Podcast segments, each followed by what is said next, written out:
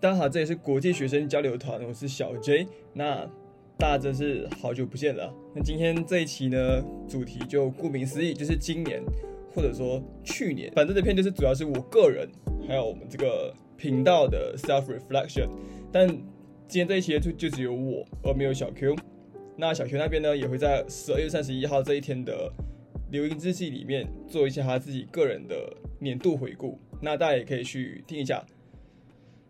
其实呢，我跟小 Q 大概从二零一八年起，我们就有自己做年度总结的习惯。不过之前我们是用文字技术就写下来，然后会配一些图什么之类的，然后可能发在朋友圈，他可能发在他的 IG Story，然后我们互相发之类的。那我自己，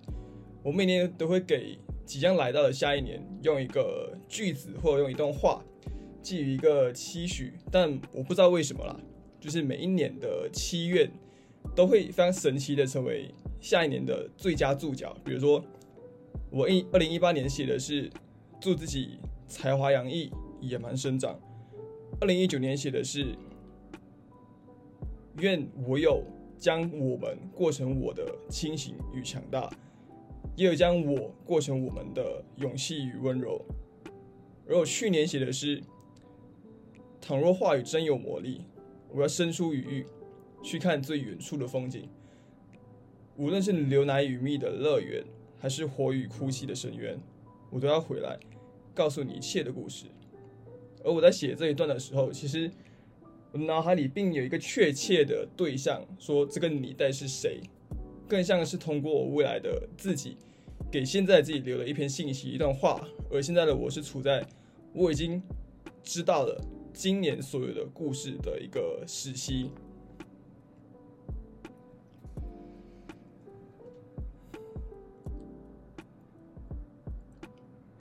我想今年分成三个阶段，首先是一月到四月，四月到九月，然后十月到十二月，这三个时期呢，我会分别将它们称作叫乐园、荒漠以及乱流。首先年初那四个月呢，是一段快乐到我自己都觉得很梦幻、很 surreal 的一段日子。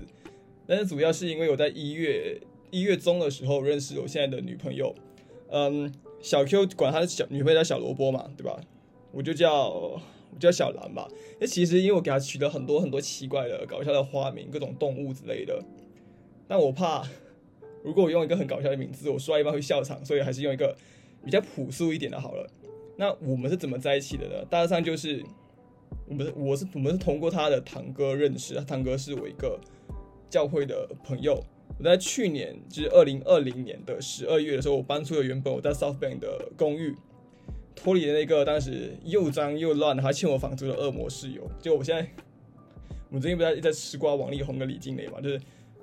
我现在开始觉得，我当时那个室友也好像是人格障碍，就是需要去看身心科医生的那一种。Whatever，说回来就所以当时就是我搬到了，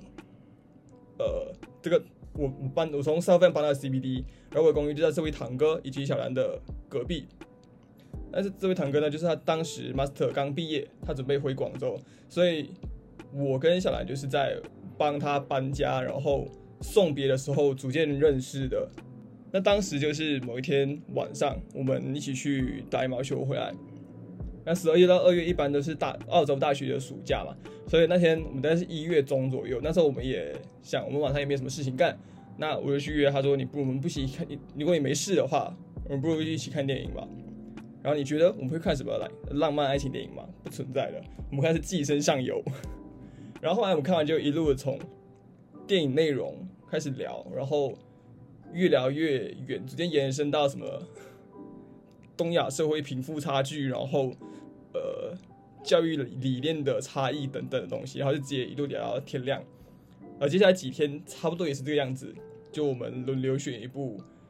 片子来看，看完然后直接来一个四五个小时的聊天或者辩论。如果我们的对这个东西的解读是双方都就比较差，呃，人都认同的话，就是聊天；如果是差异比较大，对于理解跟观念差距比较大的，所以肯定要辩论。所以我们刚才看了，嗯，《无依之地》（No m a n Land），就今年那个奥斯卡得奖的导演赵婷的那一部，就 Marvel 那个永恒族 Eternal 也是他导的。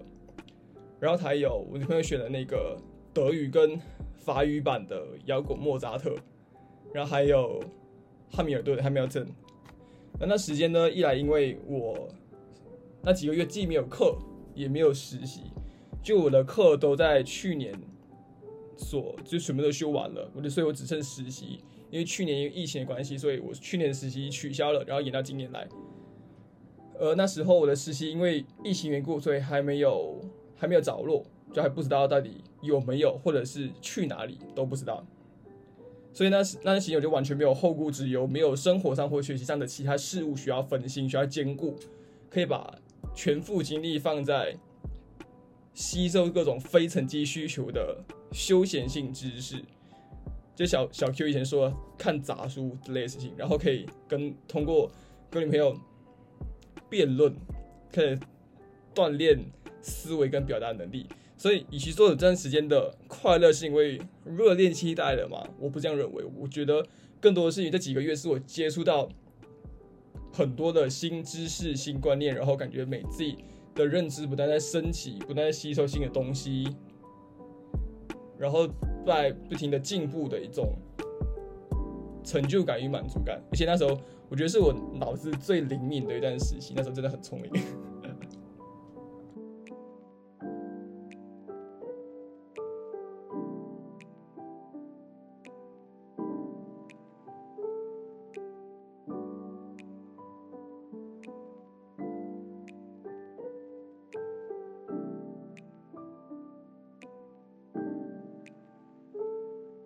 后来等到四月底，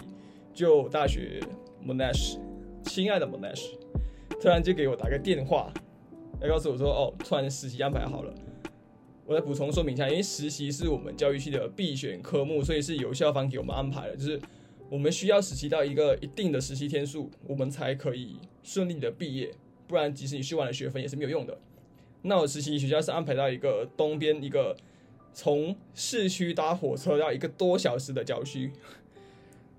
我那时候真的立马就崩溃。而且这样，我就 Google 一下我那学校的名字，然后跳下来 Top News 是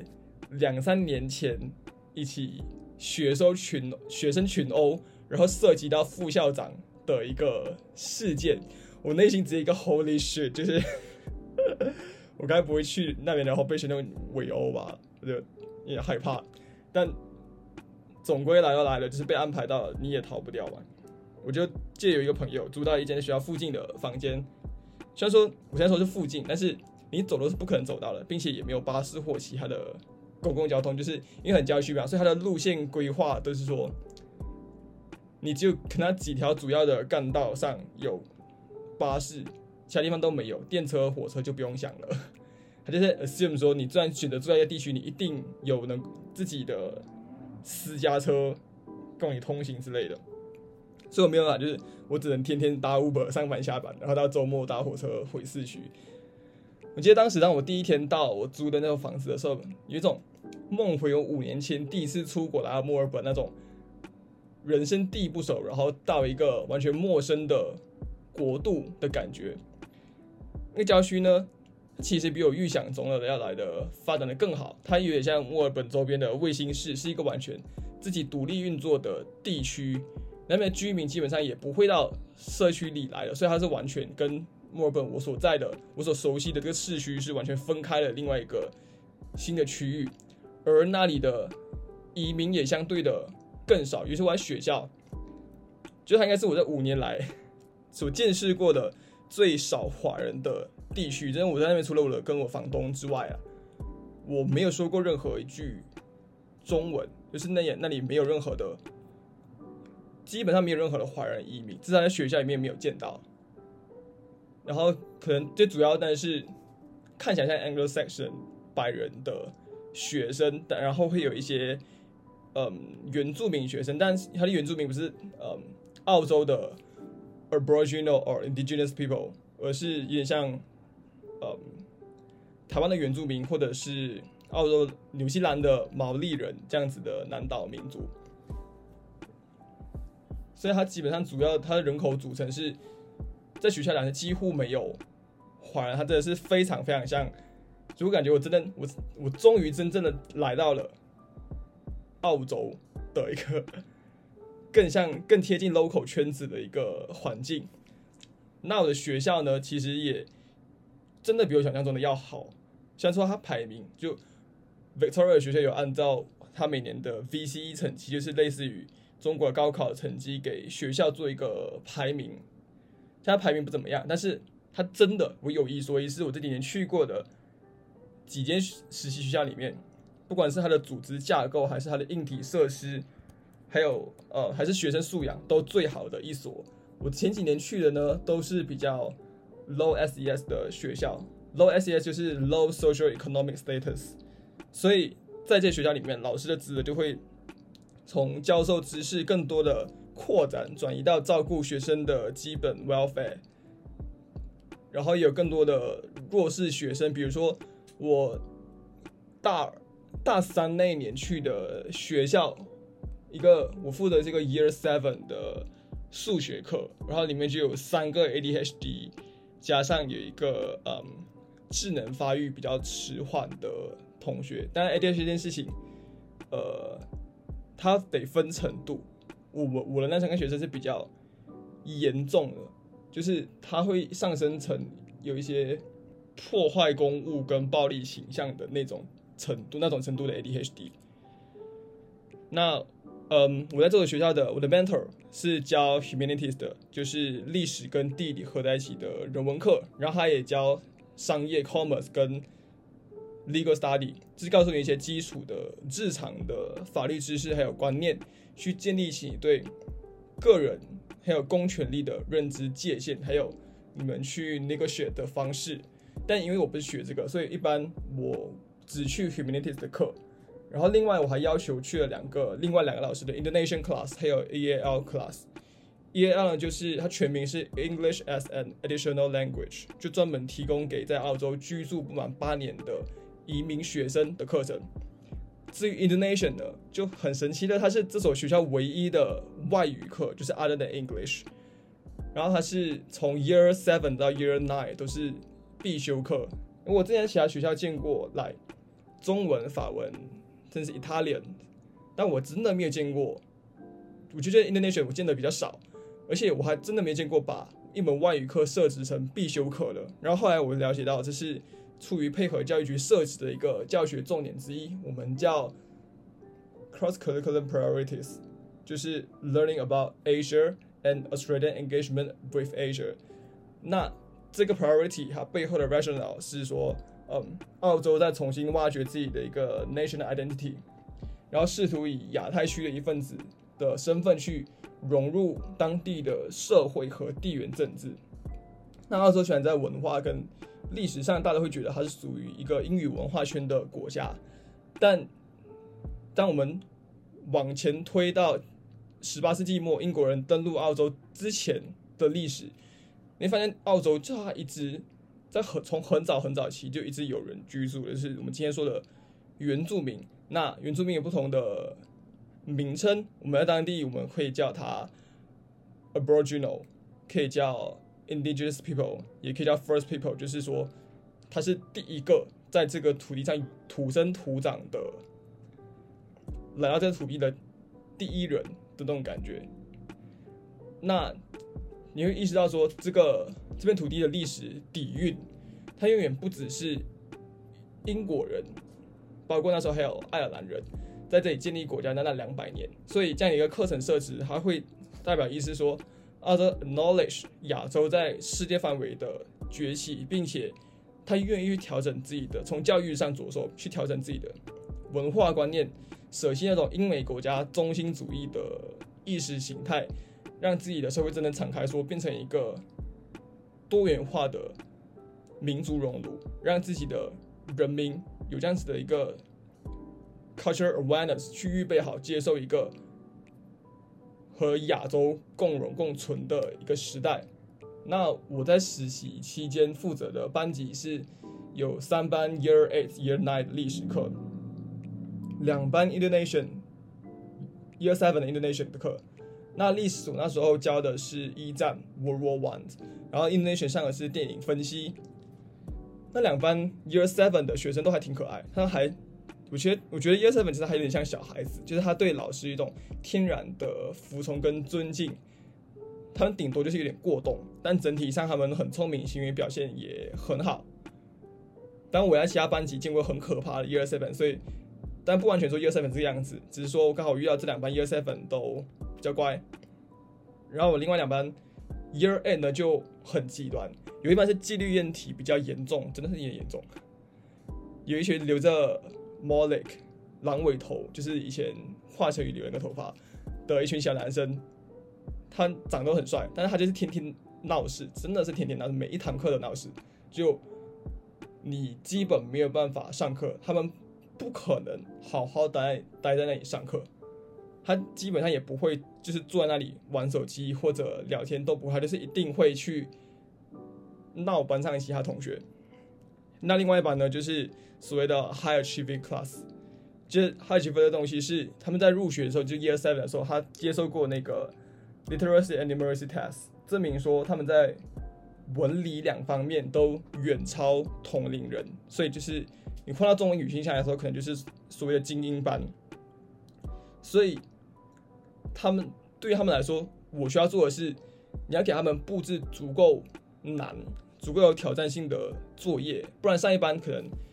他可能得需要做两三节课的东西，他们十分钟做完，然后他就开始很无聊，所以你就得准备更多更多的 standard 的内容。那我的 Year Nine，他刚好是介于这两者之间，他就是很典型的一些处于情绪不太稳定、有点叛逆期的 adolescence 阶段的青少年。他们很聪明，很有创意，只是他们也有一些相应的 existential crisis，有些情绪问题，然后有一些想要去试探、冲撞规则的心性。所以，如果说你讲课的东西会让他们感觉感觉到你比较 unorthodox，比较有趣，可以引起他们的兴趣，引起他们的好奇心的话，他就会成为天使。但如果不是的话呢，他就会因为无聊，他们的注意力开始分散，然后开始搞事情。然后还有一般呃 year twelve 的 EL，但只有班上只有三个人，我不是很了解他们的背景，因为我跟他们在一起的。课比较少，我只是去旁听的，因为我并不是教英文的。那我只知道他们有一个是来了澳洲八年的非洲裔的女生，我不是很清楚她是哪里来的，因为我没有真的直接跟他们聊过。有一个应该是阿拉伯，就是 Arab 地区的女生，还有一个只来了澳洲两三年的德国男生。但这一般相比起我以前呢去过的 EAL 来说，他们是程度上非常高的。因为我之前去过的应该是 Year Seven，他算他大部分学生都是中东地区的难民家庭的小孩，就他们是真的没有学过英语的，所以你必须从很基础的东西，就是 Are you he she it 开始教起。那这一班呢，那个 非洲裔女生基本上她已经可以算是 native speaker 了，因为她已经来了很久，大概八年了，所以她刚好卡在那个你可以来参加 EAL class 的那个门槛上。那另外两个虽然口语上没有 local 学生这么顺畅，然后可以不间断的一直哔哔哔哔，但他们的程度确实是远比我当年高三的时候要好非常非常多。我觉得现在我作为一个呃文科的毕业生了，在这留学五年的毕业生，我会觉得我现在的英语程度跟那个非洲裔女生可能差不多。那如果是对放在 local 学生的话呢？我觉得我可能是 year eight year nine 的程度差不多吧。你看，就比如我在我的那个 year eight 的 Higher Shipping class，它很常冒出一些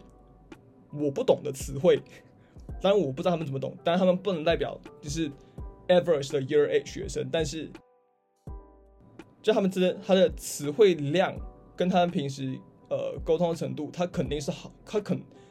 那一班学生肯定有一些人是强过我的，这个我可以保证。而我是一个，我高中考，我那时候入学留出来留学前，我考中我考雅思的成绩是平均七分。那我现在呃，为了移民，我需要考四个八嘛，which means 这件事情代表说，如果你不是在英语母语国家生活，或者是你不是你没有受过比较长时间的英语教育的话，不管你的雅思、托福或者你在学校的英语测验考得多好，你真的在英语母语者 local 圈子混的时候，你顶多就是勉强能交流的程度而已。因为他们日常累积所接触到的词汇量，跟他们使用英语的机会，这种日积月累的东西，真的不是你平时上一些课或你一个礼拜多少多少节的英语课，这种信息能补上的。就是你需要很长期并且大量的沉浸在一个能够嗯以各种方式听说读写接收到各种各样的。英语资讯的环境里，你才有可能达到这种程度。那这段实习的期间，我最常思考的问题，也是我最大的一个，嗯，ideologically struggle，是在学校这个环境下的权利与自由的问题。就是在在面对很多情况的时候，我并不知道作为一个老师，在这个 context 底下，我能做到什么程度，我被允许做到什么程度。就是说，就是学校它其实是一个人除了家庭之外第一个接触到的社会单位，一个 social institution。那一个人的基础社会观念，它往往是在这个时候建构起来的。比如说，学生跟老师的关系。反映出的是，在这个文化当中被接受的一个个人与权威的关系。学生与学生呢，就是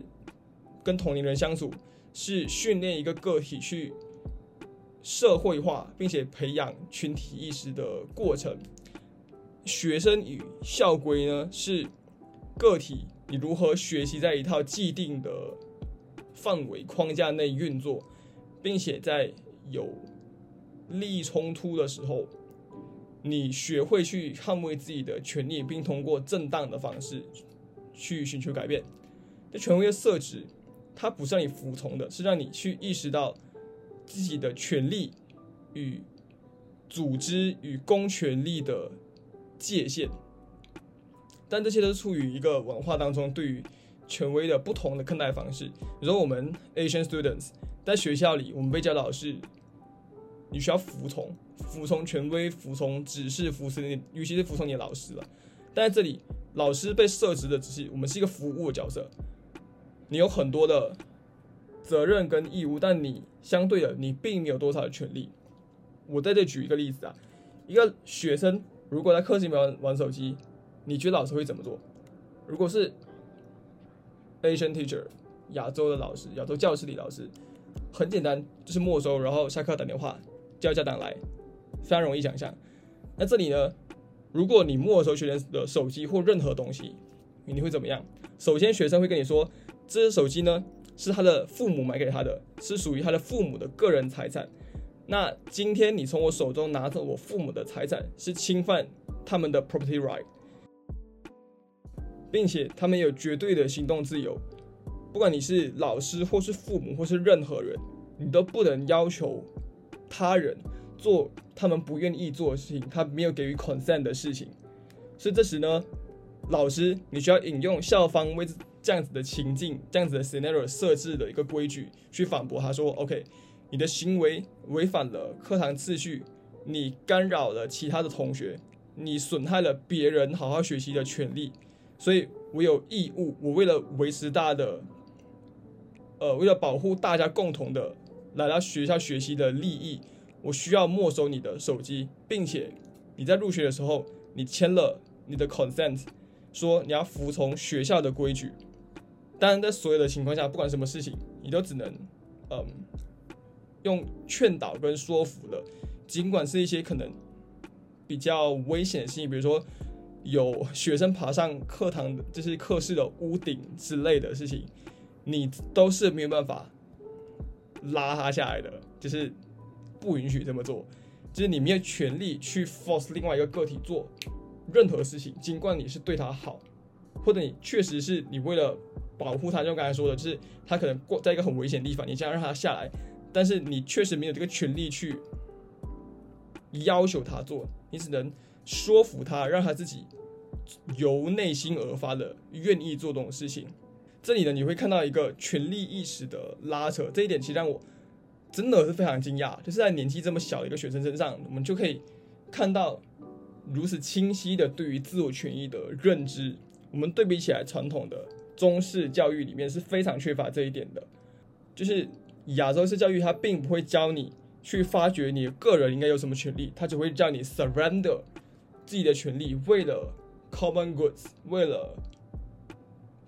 融入这个群体，融入被大众所接受，你要 surrender 你个人的意愿，你个人你想要的东西，而老师跟学生的这种。权力的拔河拉扯，它也可以放大成像民众与政府的斗争。我们呃一样做一个对比，在传统的中式课堂里面，师生关系就有点像一日为师，终身为父这种像泛血缘化的关系。它其实也可以对应到说，中国传统社会君王与民众、父母与子女的权利关系，就是。掌握更高权力的这个人，不管是君王、父母、老师，你需要绝对的服从。而在这样子的文化语境下，我们将服从这种服从美化成、歌颂成一个一种美德。对君王的话叫忠，对父母叫孝。当然，我在因为这样子的在教育环境里面的。亲身经历，我真的才理解到什么叫主权在民。就老师，我们看似是拥有更高的地位跟更多的权利，但是实际上呢，我们只是在我们所有的环境资源跟政策条规的框架下，去试图达到最好的教育效果的服务者而已。我们真的只是服务者。就这个课室的主人是学生，而不是我们。而我们放在新华社会下的观念，当里面的政府也是一样，就是他们只是由人民选择出来，代表人民的广大利益的代表人而已。当这个代表人他，嗯，underrepresented，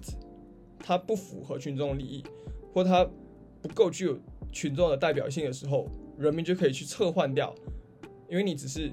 人民公仆，而不是人民的父母。所以，恰好我们在近几年全球疫情的这个大背景底下，我们也可以用这个思路去理解不同政府的施政逻辑，以及人民 either 配合 or 反抗的举动。像是强制隔离与戴口罩这件事情，在很多的欧美国家里面，只能靠宣传让人民自动自发的去配合，而不是一直禁令下来，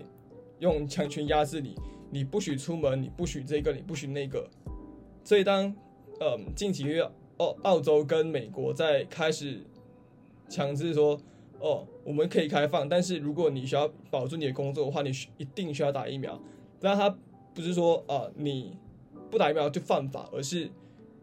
你不打疫苗的话，你可能会在各种场合失去掉你的工作。所以他会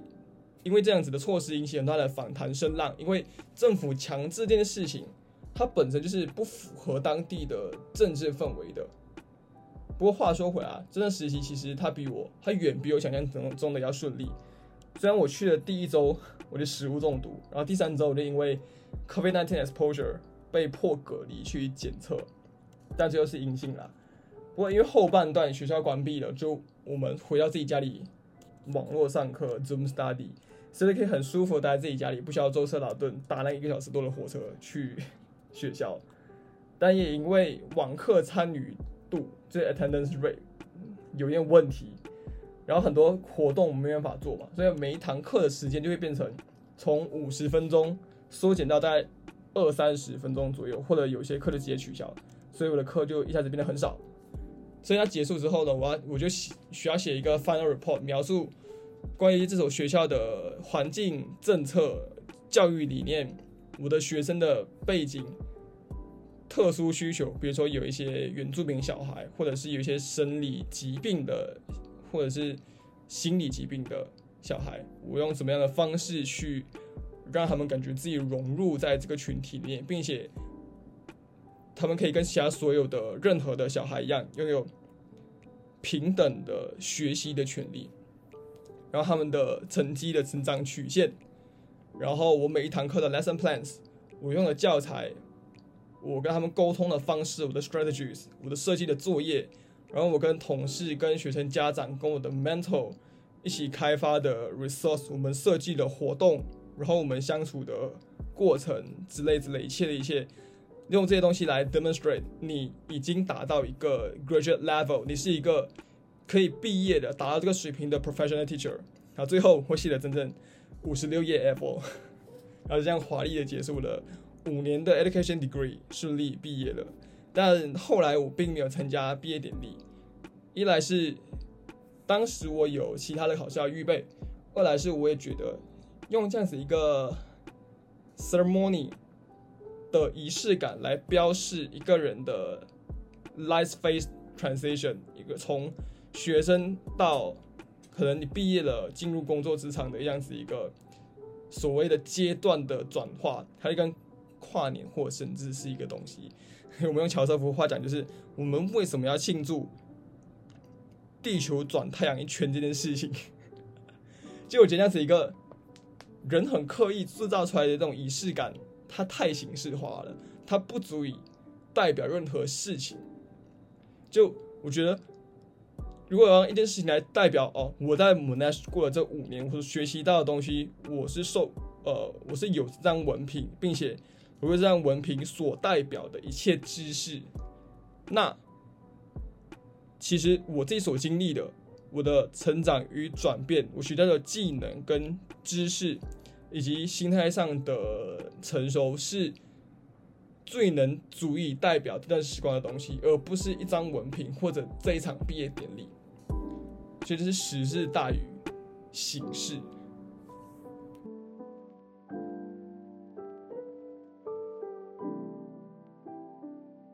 那之后呢，在我毕业之后，就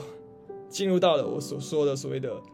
乱流期。那这段期间，我是一直被一些不得不做的事情给追着跑，然后我失去了我自己生活上的主动权和控制权。在十二月呢。我自己安排了两场为了申请 PR 就永久居民可以加分的语言考试，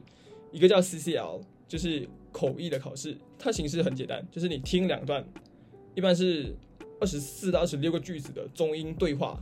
然后你及时翻译，它有可能内容包括可能是医药啊、财务、刑事、法律、社区服务各种各样的课题，全长不超过二十分钟，它注重的就是你的临场反应。你的语言表达准确性以及你的语感，如果你是一些习惯双语环境的人的话，你就可以很自然的，你几乎不用思考的，在脑子里面直接转译，你就不用特意去想哦，我要怎么转变它的语法语序，然后重新表达出来之类的。我一开始学，我一开始练习的时候啦，我确实是在这种这个状态，所以表现的都还挺好，就远超过我需要的分数。而另外一场考试是 PTE，它就很，它就是一个。很像类雅思托福的一个标准化考试，只是它是一个有题库可预测，并且是电脑评分的考试，所以它更注重技巧。那我考这个考试的问题呢，在于说，因为它的口语部分它是电脑评分嘛，它需要它的 AI 能够识别你的发音，然后通过你的音波、你的句子的节奏轻轻重、停顿等等，去判断你的口语。是不是达到所谓 native speaker 的水平？就所以换句话说，你全程你不说出任何一个英语单词，但是你的音调，那个句子的音调发的接近像母语者一样，你就可以一定的分数，是不是很神奇？所以这一点对于马来西亚人哦，尤其对于我，就是无论我说什么语言，我音调都没有什么起伏，可能发音也不是很标准，然后一点都不抑扬顿挫人来说。这真的是在搞我，而这件事情就给了我自己，我自己都预料不到的压力。所以我一直其实对于学习、对于考试是一个心态很好的人，我不怎么感觉到压力跟焦虑这件事情，并且因为我也知道我并不需要一次就考过，我可以有无限次机会。虽然说要花钱，但是只要你愿意花，你真的可以无限重考。但我也不知道为什么，就是我陷入一种。生活上的强直状态，就我无时无刻都在想着这些考试，然后让我原本就不稳定的睡眠状态变得更糟糕。同时，我也没有办法用其他的事情来转移注意力，让它让自己放松。一直以来，我自己习惯的是用阅读、写作、音乐、祷告、冥想来作为我的 stress management 的武器。但是我发现这段时间呢，我完全无法进行这些这些活动，就我的记忆力、我的专注力都受到很大的影响。然后到后期我在练习翻译的时候呢，我就完全失去当初一开始的时候那种浑然天成的语感。就我播完那段对话之后，我完全不记得他说了什么。然后我练习的表现越差，越不满意，我就会越生气，然后就找更多更多的练习，更难更难的东西，然后练到自己觉得我达到我应有的表现为止。但是我没有意识到的事情是，在这样的状态下练习基本上就无济于事，完全没有在进步，我也没有办法正常发挥。然后到考翻译那天，幸运的是题目非常非常非常的简单，所以成绩肯定不是问题。但是即使我过了，但是我对自己的表现非常生气，就是我觉得这种难度的题目应该是我刚睡醒，牙都不用刷，随便做一做都拿满分的东西，这是我觉得我应该能做到的事情。然后到后来考 PTE 的前一天晚上，我那天完全没睡，就彻夜未眠。我那时间逐渐对睡眠产生了一种障碍，我害怕我睡不着，我隔天精神不好，但我又害怕我睡着之后，我隔天会错过考试，所以变成我一睡着，潜意识立刻惊醒，然后我后来直接不睡了。不过那一天早上的考试其实也。还算正常发挥，我没有因为我的睡眠影响到太多事情。他的分数甚至比我之前练习的时候也还要好，不过还没有达到我要的标准。然后，呃，非常好预测就是我倒在了口语的那部分。所以到这个呃，到这个考试结束之后的，我脱离了这种精神衰弱的亚健康状态。然后到那时候我才意识到说，哦。其实这段期间以来，我的 mental health 是 very upstate 的。我很清楚的，我我我觉得，我们平时对自己的 physical health 有更多的关注度。我们清楚我自己今天是不是哪里不舒服了，是不是生病了。但我们往往对 mental health awareness 还不足够。就那期间，我其实并没有像情绪失控或者情绪异常的问题，但是我觉得是我自己错估了我的 stress management 的能力。我过去在每个学期开始之前，我都会做一个 semester plan out，去预先规划出接下来三个月，OK，week one 到 week four，week four 到 week eight，然后呃 midterm break，然后最后的 week nine 到 week twelve，然后之后的 sort phase 就是呃温书假之类的，我要做什么事情，就然后包括在在期间当中。我可以参加多少活动？我可以在多少方面？就是我需要在不同的生活方面，包括社交，包括睡眠，包括让自己做自己喜欢做的事情，可以投入分配多怎样的精力跟状态，就有点像是一个马拉松运动员，或者一个处在赛季中的运动员。你要预先知道这场比赛的各种资讯，比如说距离、天气、地形。你的补给状况，然后各种的临场可能出现的事情，你用这种，你根据你所知道资讯去做配速，去做调整。你什么时候可以稍微做一下休息？什么时候你需要加速爆发？为这种各种可能预想到的情况设计对策，这是一项需要前瞻性跟长期性规划的，而不是你毫无准备，你就可以对自己的实力非常的自信，然后盲目上场。所以我要，我觉得我要年底的状态就是那种，我现在在跑一场我一无所知的比赛，我不知道我要跑一百米，还是八百米，还是五千米，还是半马，我就被迫的莫名其妙糊里糊涂上场，然后只能在我还没见到终点线之前就一直跑，一直盲目的猛跑。所以他从另一个角度来说，我今年确实一整年，我印证了我去年写那那段话。不管是年初的乐不思蜀，年终被流放到郊区实习，然后年底的砰一波乱流，就今年整个 flow 就像是一个不可预测的浪潮，它一下子脱离了我的掌控，我的理性的极限，而我自己因为个人状态的关系，我一直在放任这艘船随波逐流，我没有办法真的收紧船苗。然后看一下自己在风浪洋流之间，我到底被带到了什么地方。而现在通过我，嗯，在表达这件事情，在写在写稿的时候，在我在录音的时候，我重新在我脑子里面 review 起我今天这一段所经历的历程。同样的方式，我在修重新修补我这艘船，重新的掌舵，然后让自己成为自己的主人。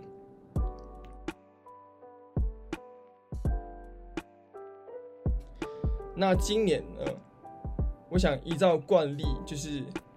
speak something into the new year。那除了为我自己呢，我也更想为自己，就我们这个已经一岁多的频道许个愿。那我希望在很久很久以后呢，国际学生交流团它可以依然存在，并且它会成为为理想和一切美好事物流亡的人们的。声音的栖身之所，就像他对我、对小 Q